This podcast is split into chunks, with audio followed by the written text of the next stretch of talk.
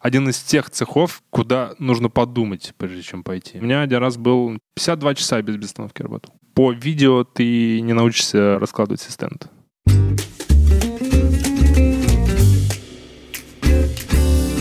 Всем привет, это третий выпуск э, подкаста «Кинопрофессии». Меня зовут Максим. Я Даша. Сегодня мы записываем выпуск э, про осветительный департамент, и э, нам в этом помогает э, Олег Намаконов, гафер. Олег, привет. Всем привет. Олег, расскажи, э, как ты объясняешь людям, чем ты занимаешься? Я просто говорю, что я занимаюсь светом. Если людям непонятно, у них какие-то возникают дополнительные вопросы, а, а что значит светом? Я говорю, ну, все, что вот смотрите вы на экранах, смотрите сериалы, кино, клипы, благодаря чему видно всю эту картинку, вот, эти, вот этим я и занимаюсь. Тебе важно, как тебя называют? Бригадир осветителей, гафер? Как в титрах подписывают? Художник по свету? Мне больше нравится, что меня называют гафером. Для меня бригадир осветителей является максимально хорошим техническим исполнителем. Гафер тот человек, который э, может подсказать, может нашептывать оператору своему, который его пригласил на ухо, где, на что мы можно обратить внимание, э, какие-то делать предложения, вкидывает, что э, этот приборчик можно правее получу, здесь этот приборчик не работает, можно его поменять. А художник по свету, наверное, относится к каким-то другим мероприятиям, в моем понимании, да, это, это концерты возможные, а, чтобы придумать всю схему, да, Театр, театры, наверное. какие-то постановки. Там, где нет оператора, то есть он выполняет функцию как бы и креативную. Да, да, да, то есть вот от начала до конца, когда ты, а, когда тебе дают ТЗ, тебе рассказывают идею, и ты вот от, от нуля до, до конца, ну, собственно, как называется, под ключ, да, Мгм. дел- делаешь проект самостоятельно. Вот для меня это как раз-таки художник по свету. А когда гафер прикрепляется к проекту? И кто его зовет? Когда как, э, был период в моей жизни, когда меня звали преимущественно режиссеры, продюсеры. Ну, это, наверное, нетипично. Это очень нетипично, да. Вообще, в принципе, карьера моя достаточно нетипичная. Так складывалось, что меня звали именно эти два как бы, человека. И не один и тот же, типа, продюсер-режиссер, а это были разные, просто вот Это один человек все был продюсер, он же сам снимал. Да, да, да. Решпрод. Прикрепляется, когда, ну, когда кто подумает об этом человеке. Это всегда, опять же, по-разному. Мне всегда удобнее, когда меня приглашают а, максимально рано. Могу просто какие-то вопросы задать меня интересующие. Плюс, если это сезон на рынке, то я могу просто свой график подбить а, по- под эту съемку. Прикреплять человека нужно, наверное, с момента, когда появился какой-то какой план действий, какая-то раскадровка, хоть это огурцами, неважно. То есть, э, когда у режиссера есть понимание того, как это будет выглядеть. Мгм. И, конечно, когда есть локация. Потому что мы приезжаем на локацию, мы посмотрели локацию, мы походили ножками, сделали какие-то измерения под эту историю, которая есть уже на руках, и потом уже начали думать. Можешь проговорить, э, чем занимается гафер? Твои зоны ответственности? Работа гафера начинается с освоения, ну, то есть как когда его приглашают на проект. Он приезжает на освоение, смотрит локацию, слушает историю оператора, как он хочет это здесь реализовать, сколько вообще света он хочет поставить, какие возможные фишки он новые хочет э, использовать для реализации своих каких-то идей. А после этого, э, в зависимости от нужд, составляется или составляется схема, то есть в зависимости от проекта, то типа значимости и э, масштаба проекта тоже схема может быть нужна, может быть не нужна. Ну, как правило, я рисую для себя все равно э, схему чисто дома, там, условно, за, за, за- час-полтора. Ну и плюс, э, когда я составляю список команды своей, я все равно в общий чат скидываю схему света, чтобы они, когда приехали на площадку, они мне лишних вопросов просто не задавали. Мгм. То есть они дома вечером перед сном посмотрели, где какие приборы будут стоять, хотя бы схематично я и пришел, мы сделали маленькую пятиминутку, прошли ножками, я им рассказал, что вот типа это план сверху, вот география локации такая. А, ну, э- э- это, это удобно и для них, и для меня. Мы меньше тратим времени на обсуждение. Экономит, наверное, условно там, по, по минуте с каждого диалога, Мгм. но на выходе это там час, полтора, ну, типа своего Мгм, времени, когда ты можешь просто там условно побыть рядом с оператором и пообщаться с ним на, вообще на какие-то другие темы. После того, как нарисована схема, составляется список с освещения, а, бронируются машины, бронируется оборудование, со- собирается команда, ну и дальше уже логистика, работа на площадке, логистика, логистика, логистика, кругом одна логистика, коммуникация. А, Ну, то есть, как только я выхожу э, с утра из дома, еду на погрузку, начинается сплошная логистика. Мгм. Типа, И она заканчивается только когда я условно могу приехать через сутки домой обратно. Вот, вот тогда я могу выдохнуть и наконец-то помолчать. Потому что все, все остальное время мне приходится постоянно беседовать, коммуницировать с людьми, какие-то решать моменты, Мгм. приключения, не буду называть проблемы. Постоянно у нас возникают приключения на площадке, их нужно решать. Вот. Слушай, а вот ты сказал с э, другими общаться, а с кем коммуницирует гафер? Кстати, кто тебе звонит чаще, оператор или продюсер? Есть э, ребята, которые просто растут, да, а, я про операторов конкретно говорю, и они м, просто делегируют эти обязанности продюсеру. То есть им договаривается, э, оп- оператор ну, занимается своими вещами. Я тоже думаю, что это должен делать продюсер, как-никак. Это просто ну, такой момент организационный, Мгм. и зачем ему, оператору, размениваться на все эти вещи, когда есть департамент, который может отлично справиться с административными вопросами. Да, да, да. А, ну, при- приглашают и те, и другие. А, в основном сейчас, да, уже бо- больше оператор. Но на площадке ты взаимодействуешь с оператором и с а, членами своей бригады, правильно? А, художественный департамент очень тесно связан с нами. Вот, расскажи, как А, вы общаетесь с художниками. Мы постоянно образно и условно сталкиваемся, сталкиваемся лбами. Потому- Это вопрос э, стоящего стенда в коридоре или именно художественный? Это вопрос как раз-таки логистики и того, как должна разворачиваться площадка с самого начала. А, Наверное, это все-таки ответственность второго режиссера, а, чтобы он правильно развел работу грамотно по таймингам. Чтобы а, ваше освоение было согласовано друг да, с другом. да, да, да, да. Художественный департамент, э, мы, мы всегда на полном коннекте. Им что-то нужно от нас, нам что-то нужно от них, инструменты, там, штативы под их декорации. То есть э, это, Мгм. наверное, второй по значимости департамент, с кем э, приходится общаться. Первый — это оператор, второй э, — художники, далее идет второй режиссер, А, Ну, как правило, э, я стараюсь обходить стороной э, э, общение со вторым режиссером просто для личного спокойствия, что, типа, если он ко мне не подходит, значит, у меня все хорошо. Ну, Ну, по идее, да, да, я есть. ну, стараюсь минимум общаться с людьми на площадке, потому что у меня есть оператор-обстановщик, с которым мне нужно больше всего общаться. Мгм. Чем лучше я подготовлюсь, тем меньше мне придется общаться со вторым режиссером, и Мгм. я просто дистанционно себя ограничу от людей, ну, которые сэкономят мое время. Вот. Конечно, я не против, и я много знаю хороших вторых режиссеров, которых я готов расцеловать при встрече, но все равно, ну, типа, лучше поменьше общаться, и, ну, как бы, только бизнес, ничего личного. Именно поэтому ты пришел на подкаст пообщаться со вторым режиссером, с которым ты работал. А расскажи про состав бригады, как а, она вообще формируется, кто работает в твоей бригаде, как ты находишь этих людей, ну и про осветителей. М, Это очень интересная тема, а, потому что это всегда работа с такой некой колодой, Тузов?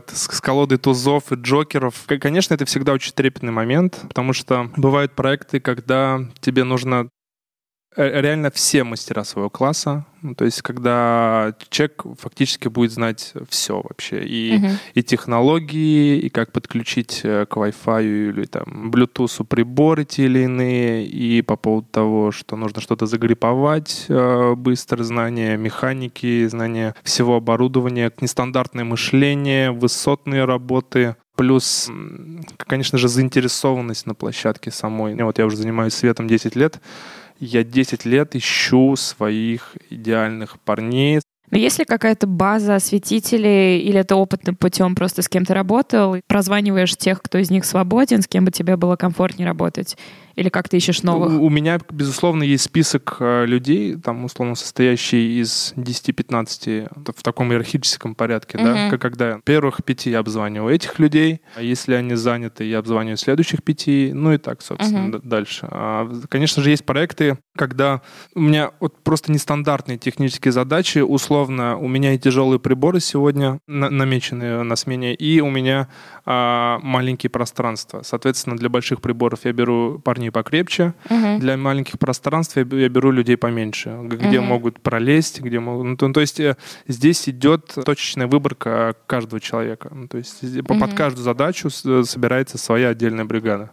То есть если а, моменты, которые не особо сложные, я ну, могу себе позволить взять ребят, которые свободны, которые давно не работали, которых я давно не видел, просто в- ну, чтобы люди поработали, в какой-то степени тоже попробовали вырасти. Если я понимаю, Мгм. что у меня суперсерьезная съемка, конечно же, никаких поблажек, я ищу только самых хороших ребят, э, быстрых, кто не сидит в телефоне. И мы придем на площадку, разорвем ее и свободно уйдем. Слушай, а расскажи, какие есть подразделения внутри департамента? Предвещая нашу рубрику «А в Америке», а, там есть а, люди, которые занимаются гриппом, а, есть люди, которые подключают электричество, а, есть люди, которые занимаются там прибором, а, то есть фильтрацией, его ставят и только на пол ставят, там условно, не гриппуют куда-то наверх. Какие есть вообще направления работы и делятся ли они как-то вот у нас на русскоговорящих площадках? Конечно, у нас такого подразделения, как э, кто-то что-то делает, кто-то что-то не делает, такого нет. Но ты затронул грипп, и очень часто мы слышим о том, что разделение все-таки есть. То есть Light Department не э, занимается гриппом, а у нас чаще всего осветители все равно умеют это делать, ну или на сложных съемках пытаются э, в своей бригаде собрать кого-то, кто может там, загриповать на высоте, например. Опять же, все меряется сложными и несложными проектами. Uh-huh. Если проект несложный, а, гриппом может заняться гафер. Каждый уважающий себя гафер, если он называется гафером, он должен уметь гриповать что-либо, куда-либо. А, мы не говорим про какие-то суперсложные вещи, но моя точка зрения, что гафер должен это уметь делать. Потому что он глава цеха. В тот момент, когда его бригада не справляется, которую он сам же набрал, uh-huh. он должен а, экстренно предпринять какие-то действия для того, чтобы это исправить, помочь, научить и так далее uh-huh. тому подобное. У нас нас, эм, если проект э, масштабный. Я называю проекты масштабными, если бригада состоит из, из человек 5-6 осветителей. И есть какие-то дополнительные задачи по гриппу, соответственно, берется дополнительный человек на грипп, который занимается э, на съемке только гриппом. Uh-huh. А в случае, если дело пошло как-то другим чередом, неправильную стратегию съемки выбрали, еще что-нибудь, а тогда я могу подойти попросить гриппа помочь нам с освещением, и, как правило, никто не воротит носом, не говорит о том, что, типа, я грипп. Это не мой департамент. Он в любом случае в цехе осветительском, но а, у него, у него есть свой регламент работы. Uh-huh. Да, то есть, э, если он зовется гриппом, соответственно, он должен делать свое дело хорошо, качественно, быстро. Как бы как осветители помогают да, гриппам, потому что не всегда можно просто позвать, условно, трех грипповиков, чтобы они занимались только этим, и как бы и не отвлекаясь на какие-то другие моменты. Да и продюсеры, скорее всего, завернут э, такие решения. Ну, продюсеры очень много делают э, тех вещей, которые, ну, типа, возможно, э, могли пойти, наоборот, на пользу. То есть экономия не во благо ну, Экономия совсем не во благо. На фоне моего опыта, когда я работал э, с иностранными э, коллегами угу.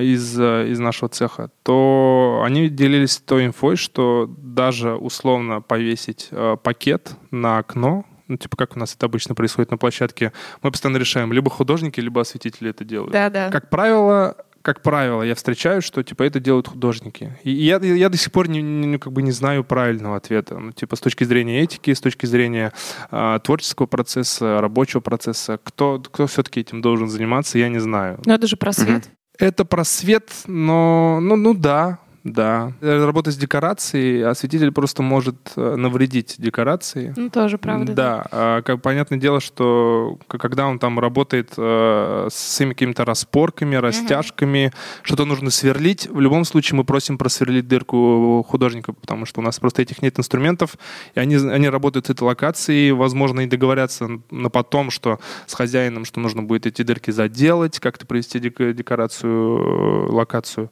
в порядок, в свой прежний вид. На моей практике это делают художники. В зарубежной практике это делают гриппы. Mm. Ну, типа, у них всегда в бригаде есть человек, который даже синефольку просто вот нужно вот создать какой-то рисунок э, на, на лице у человека, который стоит рядом с окном. Нужно повесить маленький квадратик на окно, чтобы какая-то пришла тенюшка ему mm-hmm. на правый глаз. Это делают гриппы. Ну, типа, когда мы работали в другой стране, мы, мы стояли с осветителем, вешали синефоль, и он мне так на ушко по-английски, чувак, это, это делают клипы. Я такой, да, у нас в России нет. Слушай, ну может быть это распределение, это точно в чем-то абсурдное распределение обязанностей помогает зато съемочный процесс э, выстроить очень эффективно, как ну по часам.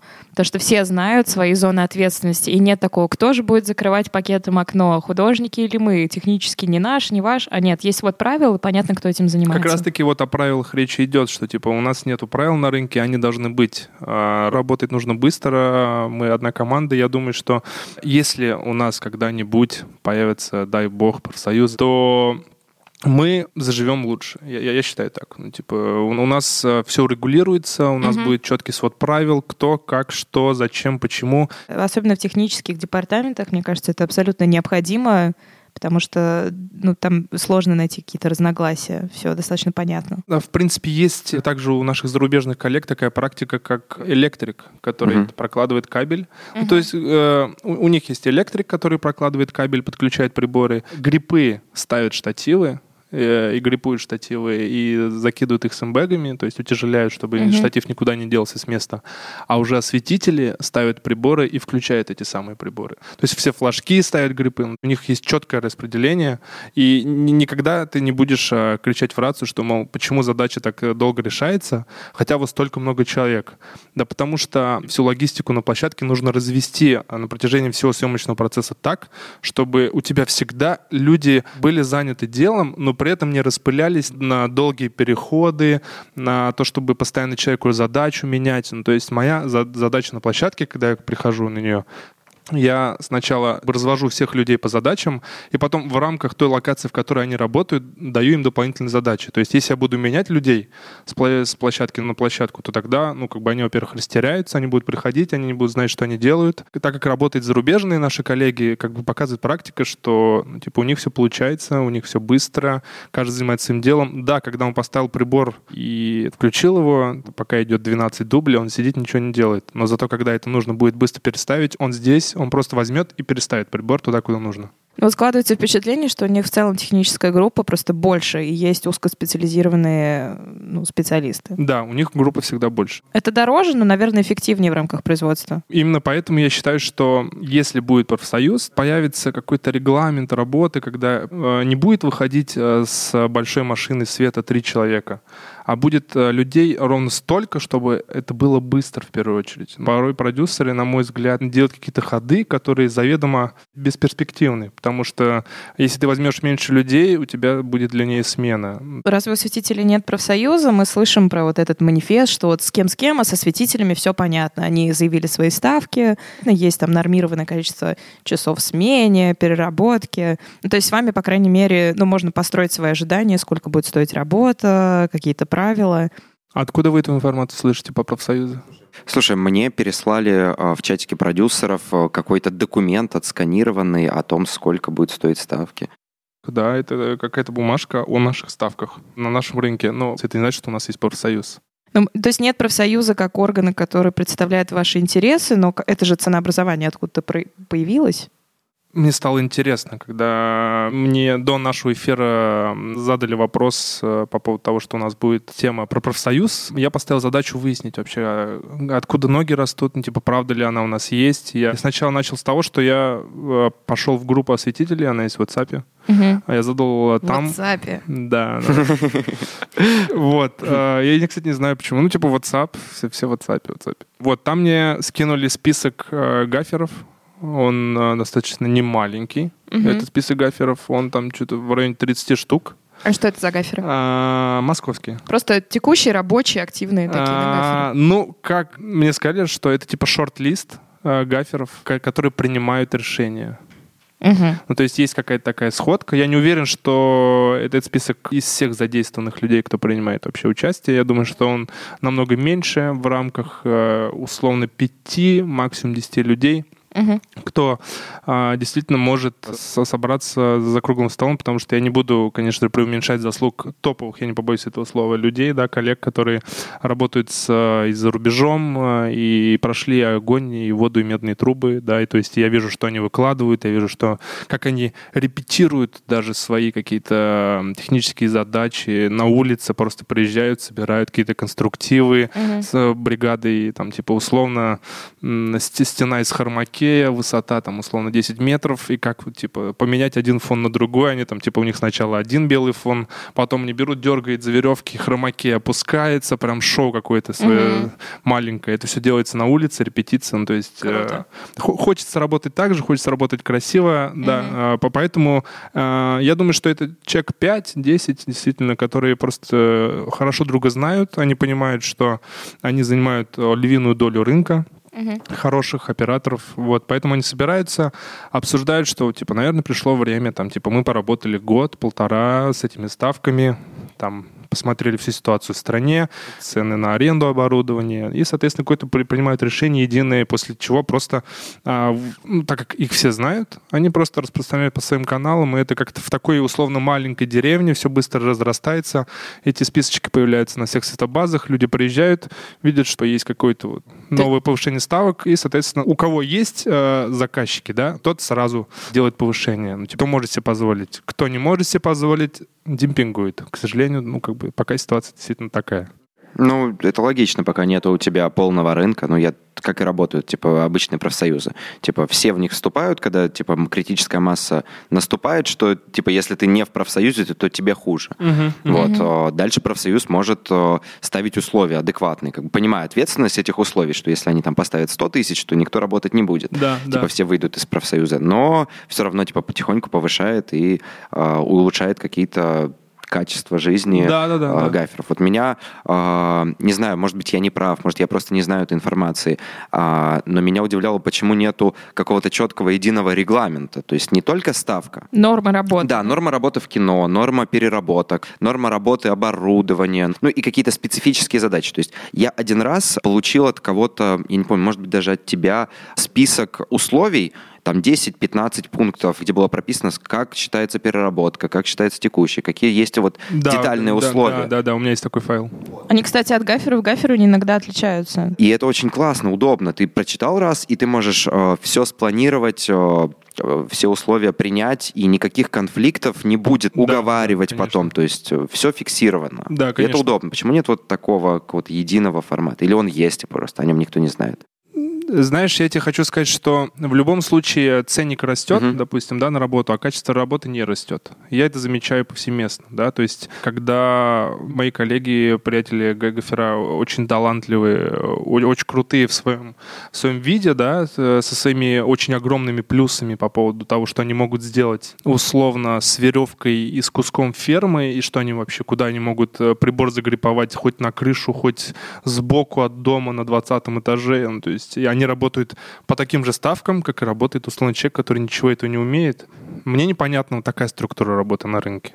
Но мы говорим про профсоюз, но в то же время есть творческие проекты, есть какие-то э, ну, более артовые истории, в которых, может быть, даже гафер, например, интересно поучаствовать из какого-то творческого проявления, и там же невозможно применять все эти профсоюзные ценники, и бывает такое, что гаферы идут навстречу. Как с этим быть? Конечно, у меня, в принципе, в моей практике вот за последний месяц у меня было три творческих проекта. Угу. Я работал на двух бесплатно, на одном сделал э, очень большие скидки на свою работу.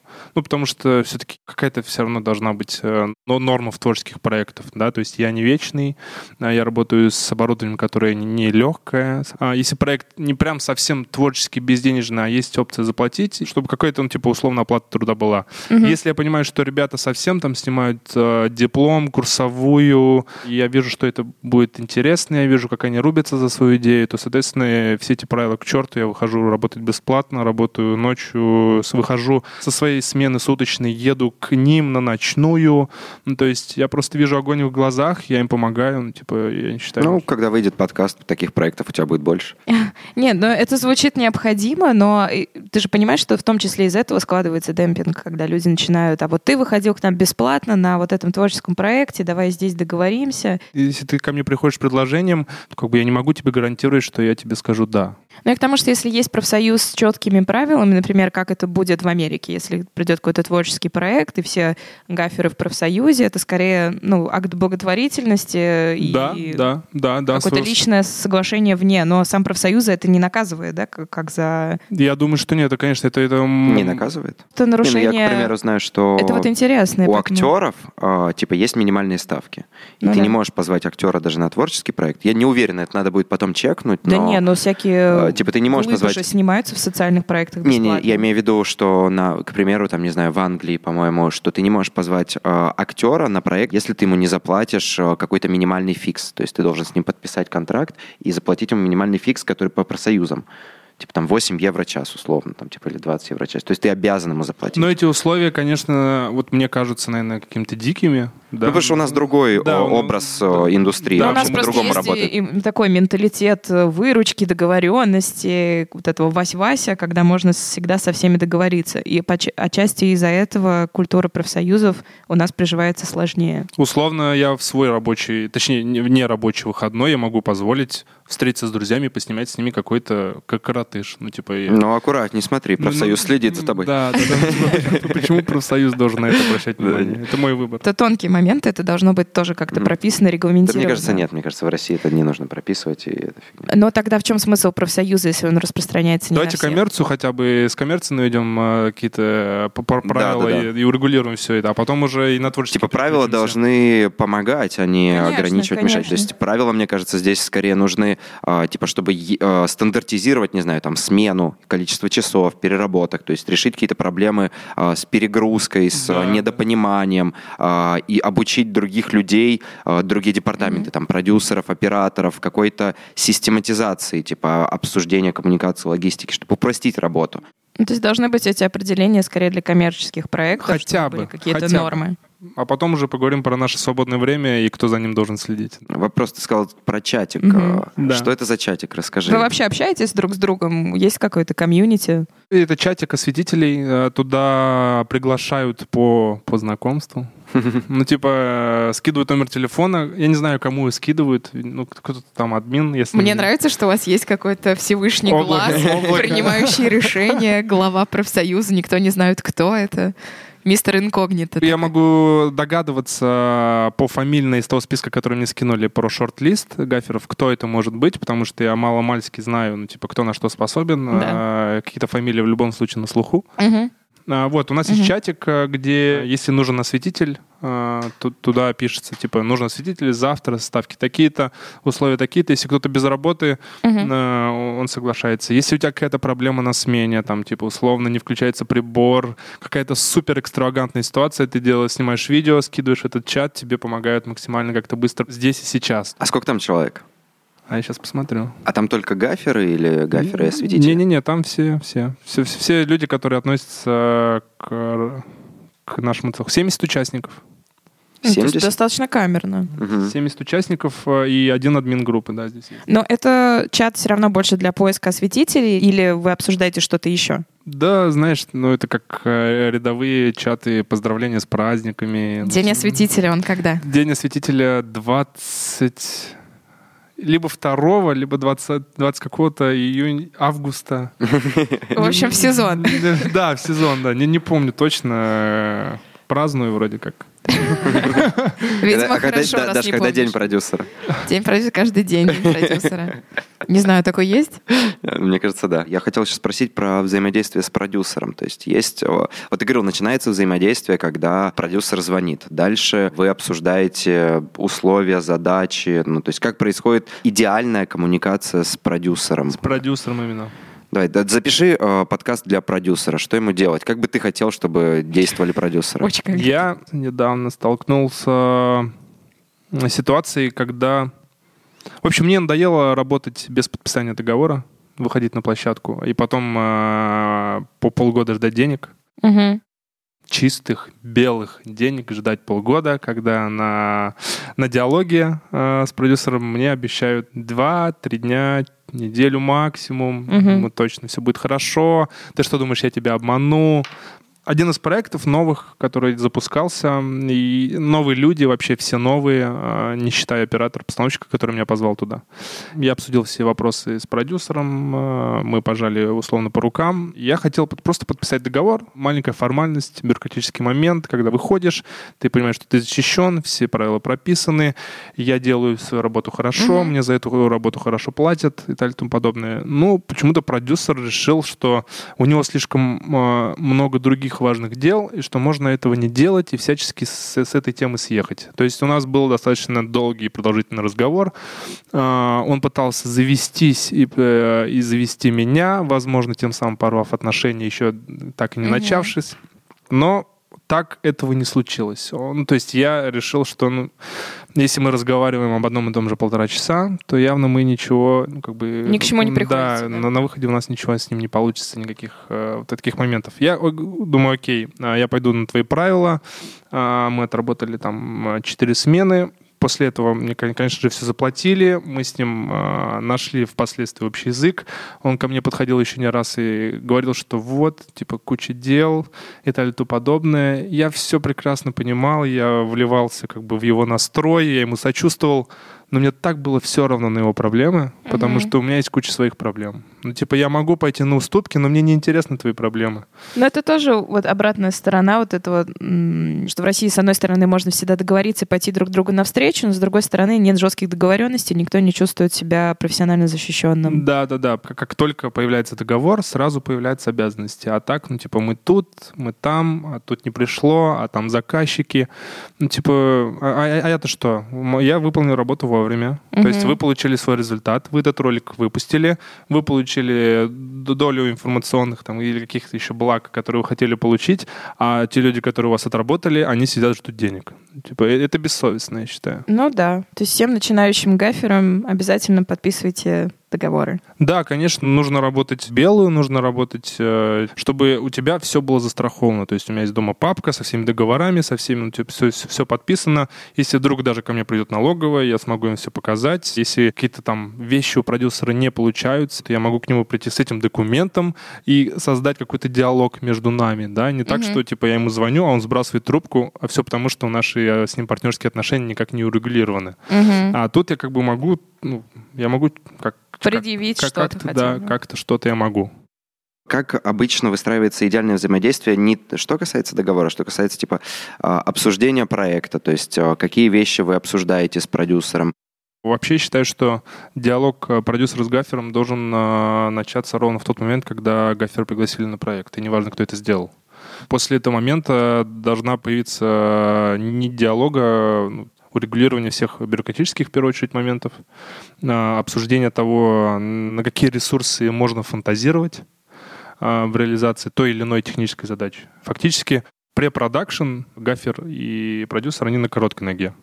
Все, что касается после, это уже лишь э, момент расплаты, что называется. Mm-hmm. Типа, каких-то дополнительных рабочих моментов, кроме э, того, что вы друга знаете и можете мило побеседовать на площадке, да, там, типа, пошутить, обсудить какие-то насущные проблемы, не знаю, не сталкивался. Ну, типа, в основном это препродакшн. Mm-hmm. Окей, давай про, про начинающих гаферов. Как стать гафером, где учиться? Я не знаю. Как ты пришел сам в профессию? Я учился в университете культуры и искусств. Художник по свету. Спина выпрямилась, подбородок приподнялся. На факультете масс-медиа, а, на художественной фотографии. Вся наша история по преподаванию она была максимально прикладной, то есть мы плен, на пленку снимали, мы пленку сами проявляли, мы сами фотографии печатали. Uh-huh. А, мне не хватало технической составляющей э, вот подкованности в этом во всем. Был какой-то а, курс по студийному свету, но он был настолько ничтожно мал. Ну, я подумал, что, наверное, мне нужно как-то искать дальнейшие пути развития. Э, подумал о фотостудиях, о том, что ну, там, наверное, там и импульсный свет, там и фотография цифровая, там, в общем, э, новые технологии и так далее и подобное, то, чего мне как раз не хватает. А, я устроился в студию, при которой был рентал э, техники. Uh-huh. А, так как там постоянно ну, очень, очень большой поток людей, всех, которые снимают, я подружился с двумя операторами, которые рассказали мне, что хотят снимать клип. Я говорю, ребята, я вам все сделаю, вам нужно только меня позвать, будет все бесплатно. Ну, короче, как пос... вы любите? Как вы любите. Короче, посадил их э, в студии, принес кучу осветительного оборудования, вообще взял все, что есть, поставил все на штативы, рассказал, что, куда, это для глаз, это для прически, в общем, это ну, вот, здесь на лицо будет хорошо, мягенько. Они такие, покупаем. Вот, в общем, а, приехали мы на смену, а, там приехал механик с камерой. А, в итоге мы начали что-то делать, поняли, что эти два парня совершенно не понимают вообще, что здесь происходит. В итоге механик стал оператором. Я из обычного светить, ну, типа, человека, который должен таскать, таскать штативы, стал гафером. Мы э, сняли им клип, После этого этот а, механик-оператор познакомил меня с другим оператором, который должен был снимать фестивальное кино, и все. И, в общем-то, после этого э, моя карьера пошла, как бы, ну, как бы начала как- как-то вот проявляться, как-то становиться. А, И вот с самого первого раза, ну, типа, фактически я начал работать гафером. Мгм. Сам того не ведая, просто условно, можно сказать, наврал людям. Что типа я все умею, я все могу, пересматриваю этот клип, а, до сих пор ужасаюсь. Типа, это было максимально плохо. У меня есть такие же истории продюсерские. Да, когда такой, «Пф, я... Да, это фигня, типа, я же продюсер, что сейчас все сделаем. Вот это странно, что нет какого-то образования для гаферов. Оно достаточно техническое и, в принципе, ну, востребована сама специальность. А откуда вообще на твоем опыте приходят э, коллеги твои в индустрию? Но если систематизировать, типа, кто-то приходит из осветителей, там растет, кто-то... Из смежных профессий такой горизонтальный рост, смена. У меня мой хороший друг Гафер шутит, э, что если ты на площадке не сидишь в телефоне и не опаздываешь на смену, то ты уже обходишь 70% претендентов на позицию Гафера. Это правда, к сожалению. Вот. А как становится, я не знаю, наверное, из осветителей. А Плюс ко всему растет спрос э, на наш департамент, на наш цех, именно потому что очень много операторов. На самом деле операторов намного больше, чем э, гаферов уже. И как, как кого-то, кому-то же надо их обслуживать. Поэтому человек, который, ну, типа, видимо, поверивший в свои силы, понимает, что вот сейчас я могу стать полноценным гафером а, и просто называет себя как, ну, таковым. Не знаю, ходит и всем рассказывает, ну, типа, я, я гафер. Ну, типа, или там а, выходит уже на смены какие-то, начинает а, действия делать, которые говорят о том, что этот человек не просто а, носит штативы по указанию или там Мгм. а, уже, уже может что-то посоветовать, можно с ним что-то обсудить. Не, не знаю, ну, типа, раньше на Мосфильме э, обучали, но это... Там, насколько я помню, повышение квалификации было, что-то ну, вроде что-то того. вроде того, да. Опять же, есть э, в Питере курсы, но это театральные. На медии что-то такое было, но там, опять же, все достаточно такое обширное в рамках съемки клипа. Ну, типа, это все, типа, туда приходили не только люди, которые занимаются светом, там Мгм. приходили все операторы, там, режиссеры и какой-то интенсив. А у этого самого, у Носовского я проходил э, интенсив, обучался четырехдневный по, по свету. Вот это единственное, что было такое. А что ты можешь посоветовать, как вообще учиться, где читать про свет, где читать про оборудование? Нужно ли, не знаю, может, следить за каким-то гафером в соцсетях? Или кто-то вообще про это рассказывает?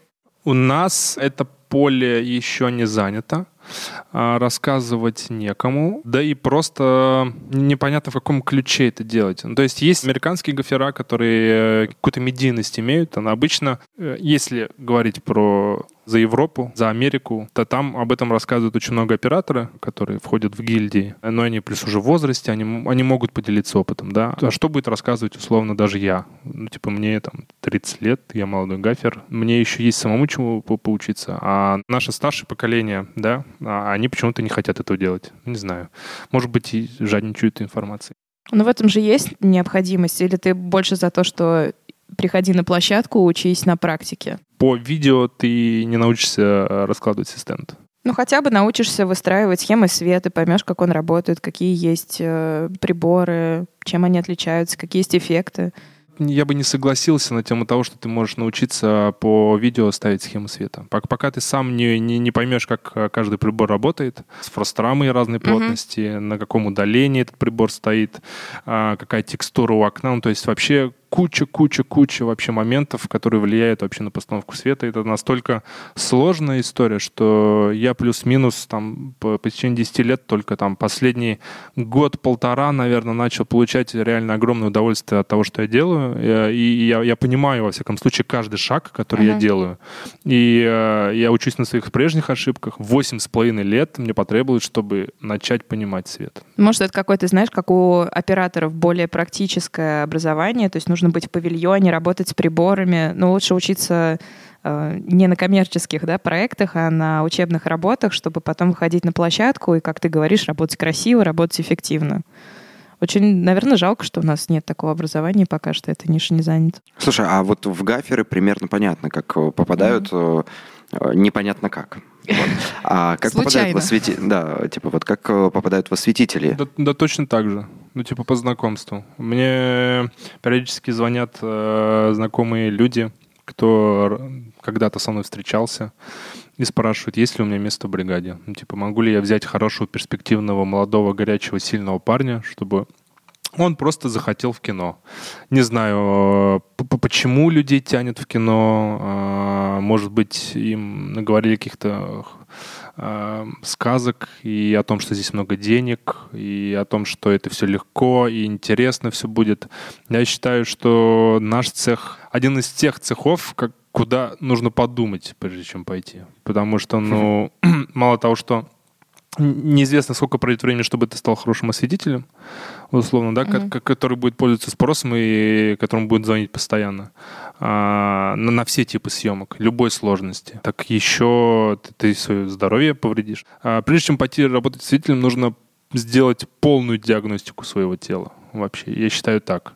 Если у тебя нету каких-то хороших физических данных, э, и твоя конституция тела тебе не позволяет поднять в одного, там, типа, условно, 20 килограмм, да, с места, то, ну, типа, дорога запрещена. Ты просто себя покалечишь и испортишь свое будущее. Нужно какими-то другими вещами mm-hmm. заниматься. И это работа для, для, для крепких парней, в первую очередь. Реально. Слушай, а есть девушки? Я слышал, что есть бригада Слушай, в Петербурге. Тоже слышал. В Казахстане тоже Я слышал, что есть две девушки в Москве. Ты не работал с ними? Слышал, но Нет, не видел. Может быть, они где-то в других светобазах катаются. А расскажи, кстати, да, про светобазы, про оборудование, про ренталы, как это устроено на нашем рынке. Все достаточно централизовано, насколько мы понимаем? Да, да, у нас есть э, ряд э, больших светобаз, э, ряд монополистов, я бы так сказал, где все берут оборудование, где практически все есть. Ну а как его? Надо заранее заказывать, и все берут в одном месте, приезжают, загружаются. У кого-то есть свое оборудование, кто-то приезжает, отбирает это оборудование на стабазе полностью, весь трак света. А, конечно, ты сначала звонишь, бронируешь все это, договариваешься. Кстати, всем продюсерам передаю пламенный привет и говорю, что смета по свету делается сутки. Пожалуйста, сутки. Вот, э, потому что есть живые очереди, реально есть живые очереди на светобазах, когда ты просто скидываешь список, а, условно, 11 часов э, дня, а тебе его присылают вечером mm-hmm. или вообще на следующий день. Ты никак, к сожалению, не можешь повлиять на то, чтобы этот список пришел очень быстро, особенно в сезон, потому что оборудования нету, что-то сдается, что-то ломается, и, допустим, то, что мне вписали в список сегодня, завтра оно может быть сломанным или вообще не приехать со смены с другой. Ну, то есть, как мы понимаем, большинство, большая часть оборудования находится у Богдана, и большая часть людей загружается именно там. Ну, Синелаб еще есть. Ну и Синелаб. Да. Связано ли это со стоимостью оборудования, с его какой-то редкостью? У них э, ценники плюс-минус одни и те же. Они, если повышают, то и повышают вместе их. Эти ценники. А почему не создается какая-то конкуренция параллельно, не растет? Э, есть демпингующие компании, угу. которые сдают не очень э, хорошем состоянии оборудования по очень низким ценам. Ну, типа так, так, так выживают. Фактически э, это один, одно из направлений рынка, когда ты просто сдаешь оборудование совсем за копейки, угу. но только в пользу того, чтобы твоя бригада работала. Оборудование обесценивается на фоне работы людей. У тебя есть свое же оборудование? Да, есть. К- меня... Какое оборудование обычно покупают? Почему, зачем? Какое удобнее покупать? Ну, э, я задался темой обзавести своим личным оборудованием только лишь потому, что это очень удобно и это экономит время вообще на всем. То есть если погрузка очень большого комплекта света на полностью с нуля занимает в районе двух часов, э, два-два с половиной, то здесь я экономлю час точно. Во-первых, что мы два, два с половиной часа с утра работаем, потом еще приезжаем вечером, тоже этот комплект нужно часа полтора разложить. Ну, типа, это не те полчаса, когда ты привез только арендованное оборудование большое, ты просто его раскинул, и все. И, типа, это условно полчаса, там, максимум, это вообще за глаза час. А тут тебе еще нужно пересчитать кучу а, маленьких аксессуаров, там, которые у тебя там по 20, по 30 единиц, а таких позиций, где по 20, по 30, там их условно штук 8, это тоже занимает время. Mm-hmm. Поэтому все, что касается каких-то маленьких железяк, сопутствующих аксессуаров, с помощью которых работают все большие приборы, страхуются, все аксессуары к приборам страхуются, все, на чем стоят э, эти аксессуары. Я, я купил себе, ну, типа, своим напарником в собственное пользование, потому что это приносит какой-то дополнительный доход. Это быстрее, это удобнее, у нас все на тележках. Угу. То есть фактически мы приехали, открыли лопату, выкатили оборудование, мы начали работать а не так, что типа у меня все по ящикам, это раскинуто по всем полкам, этот каждый ящик нужно по отдельности вы выкать, ну короче. Я понял. Слушай, а опять же, к теме в Америке там есть э, такая тема, как трак. То есть ты можешь заказать условно трак там на какой-то объем оборудования, да, и да. он стандартизирован. Да. Есть ли у нас такое? Я знаю, что нет, э, но почему? Сам спросил, сам ответил. Но почему нет? И нужно ли? Да кто этим будет заниматься? Знаешь, э, я тебе хочу сказать, что у нас э, продвижением новых технологий, нового света на наш рынок условно занимается один человек. Я очень благодарен этому человеку. Это Богдан Чеплинский, угу. он же Богдана Бригада. По-моему, единственный, кто вообще делает видосики какие-то, рассказывает про тот или иной свет, а, делится новыми новинками, постоянно новое оборудование закупает. Его приезжает много. Приезжаешь на сетобазу, у тебя при входе стоит новый прибор. Типа ты можешь его пощупать. То есть он развивает наш рынок. И это за, за что ему большой вообще огромный респект. То, что ты спросил, это называется развитие нашего рынка. А, на это нужно очень много денег. А, а с учетом вообще того, ну, типа, сколько стоит оборудование, которое нужно провести оттуда сюда, это, это нужно очень много денег. Ну, типа, а сейчас еще больше? Сейчас еще больше, да. Ну, в общем, финансовый барьер останавливает всех световых пассионариев. Да, ну и плюс, чтобы э, у тебя была такая опция, чтобы у тебя, условно, там приехал огромный трак света, и он не весь использовался, типа у тебя должны таких траков сколько быть? Траков 30. Угу чтобы у тебя, ну, типа, 30 съемок ты мог за день охватить, и чтобы ты мог не жалеть о том, что у тебя там э, какие-то единицы света у тебя не работают. Наверное, mm-hmm. да, это развивается с большим рынком. Если бы было другое количество съемок, может быть, это в какой-то момент появилось бы, если бы... Но у меня есть теория, что это потому что там а, ставки людей дороже, намного дороже. Mm. И а стоимость оборудования, ну, примерно такая же. И когда у тебя, типа, загрузка каждый день, ты не можешь себе просто физически это позволить, и тебе дешевле и удобнее, а, когда у тебя уже загруженные траки, пусть они стоят, пусть что-то не используется, но люди готовы до это, за это доплачивать, нежели доплачивать за загрузку-погрузку. А у нас... У них на рекламе такая же история? Я, к сожалению, не знаю, как это устроено вот, вот в деталях. Вот, вот это... У меня такой же трак. Ну, типа, на больших проектах, на длительных, точно такой же трак приезжает каждый день на смену. Он не разгружается на длительных проектах. Ты... Не, а есть короткие проекты, где у тебя ты выбираешь от 3, 6, там, 10 тонник, к примеру, а, и он приезжает всегда фиксированный. То есть э, и дальше ты то, что берешь, ты доплачиваешь за это. Но это то, должна быть су- супер крутая организация. Я уверен, что так и есть. И у меня прям сердце чувствует, что э, все, все, все, что выходит из, э, из грип-трака, оно через э, сканер по штрих-коду тречится, угу. и чтобы ты э, по, на выходе оплачивал именно то, что ты взял из грип-трака, а не то, что там тебе приезжает. Ну и плюс стоимость э, за то, что ты вызвал да, да, да, да. Допустим, у некоторых светобаз э, который занимается динам- динамическим светом. У mm-hmm. них такая система, потому что у них все по кофрам. Mm-hmm. И кофры просто выкатываются, они уже наполнены, у них как бы а, все регулировано, и просто они сканируют каждый кофр, и все, они уезжают, они его даже не прожигают. Киношники, не знаю, у нас немножко все более хаотичные, что ли. Mm-hmm. Душевные. Ну, типа, Слишком много творческих проектов. Творческий хаос. А, что спросит Дарья? Да, Дарья хотела спросить, какой вообще есть э, карьерный рост у гафера? То есть он определяется в масштабе и сложности, например, проекта или в топовости оператора? Как ты измеряешь свой рост и, может быть, куда ты хочешь прийти?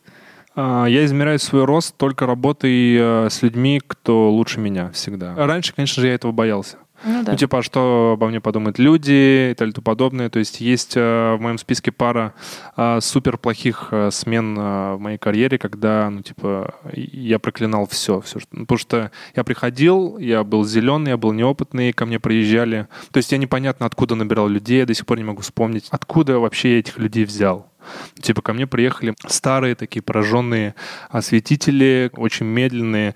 И мне нужно было выйти с ними на большую рекламу с тремя переездами, со съемками в полях, с зеркалами. То есть и я при этом ничего особо мало вообще когда-либо это сталкивался, только слышал там на, на словах uh-huh. при обсуждении. Ну и, конечно, ну, все в силу своей не, не все пошло не так. Они не работали, потому что я не мог э, грамотно поставить структуру вообще взаимодействия uh-huh. на площадке. Я делал все сам. Ну, то есть, ну, потому что надо же было как-то ну, да, вы, выкручиваться, да. Поэтому все делал вообще сам. Типа они стояли, курили. в таком формате все происходило. А что касается карьерного роста, не знаю. Наверное, можно э, из гафера вырасти в оператора да, безусловно. А, потому что ты постоянно видишь картинку. А это рост разве? Я думаю, я думаю, я думаю, что это рост, безусловно. Так я шучу. Да, потому что, ну, как бы э, оператор, он глава департамента. Угу. Типа, это, это как, э, наверное, второй режиссер периодически мечтает стать режиссером. Ну, типа, нав- наверное. Да, или там, типа, администра- администрация хочет стать продюсером. Ну, типа, в, в таком ключе. Ну да, второй режиссер, режиссер скорее у нас, да, вечное Второй режиссер, мне кажется, продюсером. Да, что это разные департаменты. Но мы это обсудим в одном из следующих выпусков. Либо все-таки куда-то дополнительно, не знаю, опять же, художников по свету в театральные, в шоу. Это тоже такая очень мощная тема. Угу. А, можно пойти в 3D-визуализацию, чем я, собственно, и, ну, ну какие-то какие свои планы строю, да, там, типа... По мэппинг? Поводу, мэппинг в том числе. Угу.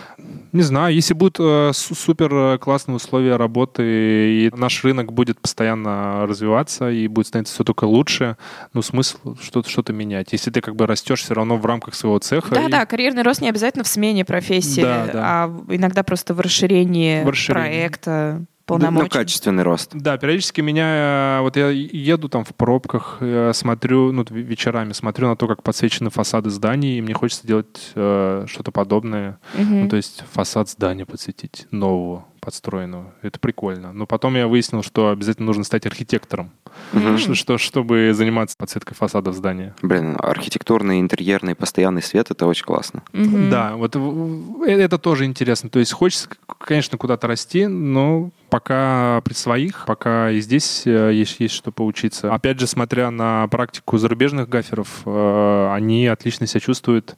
И, и вообще, в принципе, система работы у нас на рынке, на отечественном, и на зарубежном, она очень сильно разная. Чем становишься старше здесь, угу. тем ты становишься более непрофпригодным. Все кажут, что ты медленнее, что у тебя устои уже устарели твои. Да, да угу. у тебя глаз замылился, у тебя плохое зрение, ты не можешь быстро что-то сделать, куда-то залезть. Вот эта вот самоотверженность э, людей технических групп. Вот там на подъезде ну, нужно поставить прибор. Да, запросто лезем. Сальто на подъезд. Да, да, да, да, да. Типа спуститься с крыши, погнали. А, а там же наоборот, чем становится старше человек, тем он становится опытнее, тем он больше ценится. Ну да. Да, и вот я смотрю за гафером, который работает с Диккенсом. Угу. И... Он у нас путешествует из подкаста в подкаст. Диккенс? Да. Вот, э, ну, ну, ну, ну, конечно, э, он рассказывает о каких-то фишечках, о том, как они с ним взаимодействуют, э, о каких-то новых проектах, которые они делали. Ну, ты смотришь, ты понимаешь, что ты хочешь так же, что ты хочешь в свои там 50 с лишним лет uh-huh. то, тоже вот так вот сидеть с каким-то оператором хорошим, на хороших съемках, где тебе все позволено сделать так, как ты хочешь. Uh-huh. Типа, это круто. Просто там люди, которые старше и опытнее, они просто ценятся типа больше, чем ну, нас. Да. Молодая кровь ценится везде и всегда. А что касается взрослого поколения, старой школы, она, ну, типа, она, к сожалению, у нас увядает. В любом случае у нас есть, конечно же, из того списка, который я видел, есть взрослые гофера, uh-huh которые на рынке уже очень давно, и они уже работают там типа по 20, по 30 лет. Как раз таки вот я говорил про вот эти вот все подготовительные процессы, где типа там на видео они на улице вот эти все вещи mm-hmm. делают. Это как раз таки старая гвардия все это делает. Но их я знаю, у меня на слуху человека 3-4. Либо просто нам о них не рассказывают, либо никто не делится. По, по тем или иным причинам я их не знаю. В основном, конечно, сейчас все молодые гаферы, которые на слуху, с э, молодыми топовыми операторами работают нашего рынка рекламного. Все, ну, как бы все, все молодые, молодая кровь. В России как будто ребутнулся весь рынок вот э, где-то ну в 2010 да, году. Да, да. И все почему-то после 10 там, 12 года называют, кто начинал, молодыми. Вообще, Э, ну, разделены, то есть. типа, Провал знаешь, поколения. Ну да, Да, да, да, да, безусловно. Ну потому что развитие новых технологий, оно как как бы сказывается, безусловно. Ну, Типа, Ну, в той же Америке, э, я думаю, что Диккенс э, Гаффер работает с современными самыми технологиями. Он не работает принципиально там, типа, Ну, с старыми Это приборами. знаешь еще про менталитетную м, такую адаптивность к новым технологиям. Там все-таки эта культура чуть больше. То есть, ну, оттуда к нам все приходит в первую очередь. ну да, они раньше получают доступ даже просто ко всем Но этим об технологиям. этом более подробно в подкасте «Философия киноиндустрии». Да, верно. Давай тогда к земному. Сколько зарабатывает гафер? Точнее, на чем? Какие, может быть, ставки? Ну, ставки всем известны. Существует э, шутка, что осветитель проснулся, у него начались переработки, поэтому э, основ- основной заработок... Это шутка? В каждой шутке есть правда. Да, да. Вот, поэтому основной заработок, наверное, это, это переработки. У кого-то есть свое оборудование, это дополнительный как бы доход, но не всегда он постоянный, потому Мгм. что если у тебя есть свое оборудование, и человек об этом знает, он просто может с тобой при- прийти на диалог на тему, что если ты можешь сделать какой-то скидон, я говорю, не проблема, давай попробуем сейчас так, по- потом будет по-другому, но ну, Конечно, привыкать к этому тоже не нужно. Словно я сдаю свое оборудование по тем же ставкам, как и сдают его все большие ренталы в Москве. да. Просто это мое оборудование, просто это экономит ваше время, продюсеров. И это для, для моего спокойствия, для скорости работы у меня на площадке. И чтобы немного поспать. Ну, на самом деле это тоже так. Я могу на своей машине провести какой-то комплект цвета, который не, нужно заказывать там дополнительную машину большую, чтобы... Здесь в любом случае какая-то мало-мальская экономия, либо временная, по итогам все равно выливается в финансовую составляющую. Но это на эффективность работы, вашей работы влияет, то, что вы не тратите... Мы не размениваемся, да, да, да, на погрузку, и вы более энергичные тратите этот час на то, чтобы быть более включенными на сайте. Да, да, да, нужно работать красиво. Я как- как-то работал с механиком, а, и он а, рассказывал о том, что почему ему нравится его работа как Мгм. механика, потому что он вспоминает свое детство, как он собирал все эти лего, всякие конструкторы, и он говорит, я, я, я мальчик, это мое мальчишеское, типа мне нравится во всем этом возиться, камера, объективы, п- клетки какие-то собрать, какие-то плечевые упоры, его это прет. А меня прет то, что вот, типа, у меня есть машина с всяким оборудованием, оно вот в таком вот виде, в тележке я делаю такие, какие я хочу, освещение в грип-трекинге. Мне нравится вот знаешь, это как гардероб у девушки, а, свой личный, где она, типа, да, наводит там какие-то свои порядки. Вот то же самое у меня там, типа, с грип-траком. Я навожу там свои порядки, как мне удобно, какие-то новые технологии, типа, у каждого своя машина, поэтому, типа, за ней ухаживает, типа, как, как за своей девушкой, условно. А гаферы и осветители когда-нибудь вытягивают переработки? гафер? Конечно, нет. Сколько противоречий звучало в этих двух словах. Конечно, нет. Ну, то есть понятно, что это, ну, скорее дурной тон, но наверняка это тоже происходит. Если ты достаточно профпригоден, ты пользуешься спросом на рынке, то у тебя просто наоборот есть желание побыстрее снять Мгм. то, что вы сейчас снимаете, поехать отдохнуть и выйти свежим а, и в полной боеготовности на следующую смену. Зачем что-то натягивать? Слушай, а еще вопрос прилайт. э, Когда он нужен? М, Брелайт нужен, когда большие задачи и, ну, типа, сложные технические задачи. Условно, у тебя строится декорация, или вы осваиваете уже э, локация, которая существующая, офис, не знаю, что это Мгм. может быть, чтобы с утра приехать и сразу начать снимать. Наверное, я не знаю, как, как там э, по подсчетам продюсерских э, моментов, что выгоднее работать с огромными переработками и на нервиках, либо сделать день прилайта и приехать и, и спокойно, с пониманием дела, а, уже все отстроенную схему света снимать типа спокойно. Все, что стоит а, на земле, оно не требует какого-то, э, какой-то большой подготовки Мгм. временной. Все, что висит на потолке или за окном на чем-нибудь, конечно, это нужно время. Либо мы супер рано приезжаем, 5-6 часов нам дают на всю эту историю, как вот у меня есть сейчас проект. Мотор в 3, мы Мгм. начинаем грузиться в 5. Ну, типа, мы погрузились два часа, доехали там через всю Москву на локацию, приехали, за пять часов смонтировали, сняли, стоп-мотор, мы демонтаж... Ну, типа, как правило, там, типа, идет два дня съемочных, один э, выходной между ними. Ну, вот, нас на третий день приехали, еще раз сняли, демонтировали, уехали. В таком ключе. А бывают ли у тебя плановые обеды? Плановые. Искренность твоей э, реакции. Как часто Помогает текущий обед... э, Как ты реагируешь на текущий обед? Как на естество? Конечно же, хочется часок побыть э, в тишине, ни с кем не разговаривать, э, поправить свой КПД, просто чтобы ноги отдохнули, чтобы обсудить с оператором, что мы будем делать дальше, что у нас не получается, какие ошибки. Я считаю, часовой обед должен быть в любом случае. Мгм. А там уже как пойдет. Ну, типа, как реагирую, ну, просто как уже обыденность наших повседневных съемок. Типа, окей, текущий обед. Парни, текущий обед. И парни такие, окей. Ну, типа, час переработок. А за прошедший год сколько у тебя было вот плановых часовых обедов? Было больше текущих, чем часовых. Мгм. Ну, то есть все равно они бывают, и иногда это на самом деле даже эффективнее, когда у тебя группа отдохнула, и они на втором дыхании Да, да, да. ворвались. А, даже просто полчаса пообедал, полчаса поспал, уже как новый человек. Перезагрузился, и можно идти дальше в бой. Типа мне получаса хватит для того, чтобы отработать 12 часов, полчаса поспать, отработать еще 12 часов, а поспать полчаса, еще отработать 12 часов. Мгм. Но в любом случае часовой обед, э, ну это святое. Ну, типа война войной, обед по расписанию. Не мы это придумали, это, это типа человек должен обедать, конечно, отдыхать. Продюсерам на заметку. Слушай, а как э, вообще со сном в сезон? Когда вы спите? Потому что тогда у вас какие-то не- неадекватные графики, и я даже не представляю, как вы живете. Его бывает практически нету этого сна. Но, но тем интереснее, что называется. Ты оптимист прям. Потому что куча классных проектов, от которых не хочется отказываться, даже если это сезон. Ты понимаешь, что в том или ином проекте ты можешь что-то для себя новое привнести в свои знания, какую-то новую штуку прикольную для Инстаграма сделать, снять, показать людям, а, прокачать свой скилл, либо потом положить эту работу в портфолио. Но вообще каждая работа, она как последняя. За нее нужно рубиться, потому что хочется потом кому-то это показать. Э, Мне нужно очень мало времени для восстановления. Часто случается такое, что я просто со смены на смену езжу. Ну, типа, у меня один раз был 52 часа без остановки работал. Но это же явно непродуктивно. Ну, то есть на, на третьей смене, наверное, ты... У меня были э, моменты, когда во время переездов с погрузки, мы едем далеко на локацию, у меня было время на поспать, мне этого хватало.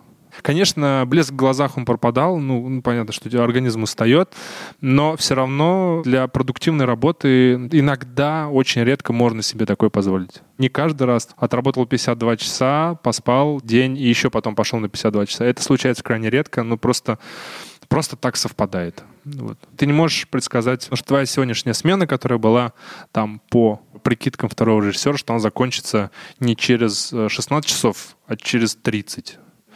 Да, ты, ты не можешь этого предсказать, он э, рынок такой да, у нас, русско-рулеточный. Поэтому иногда приходится со смены на смену скакать. А ты работаешь с одними и теми же операторами? Или есть ли у тебя вообще желание поработать с э, кем-то новым? Или ты работаешь с одними и теми же? Э, Всегда нужно работать с кем-то новым. Своя команда э, это, это очень классно, Мгм. но всегда нужно работать с кем-то новым. А как ты находишь новых? Или как тебя находят?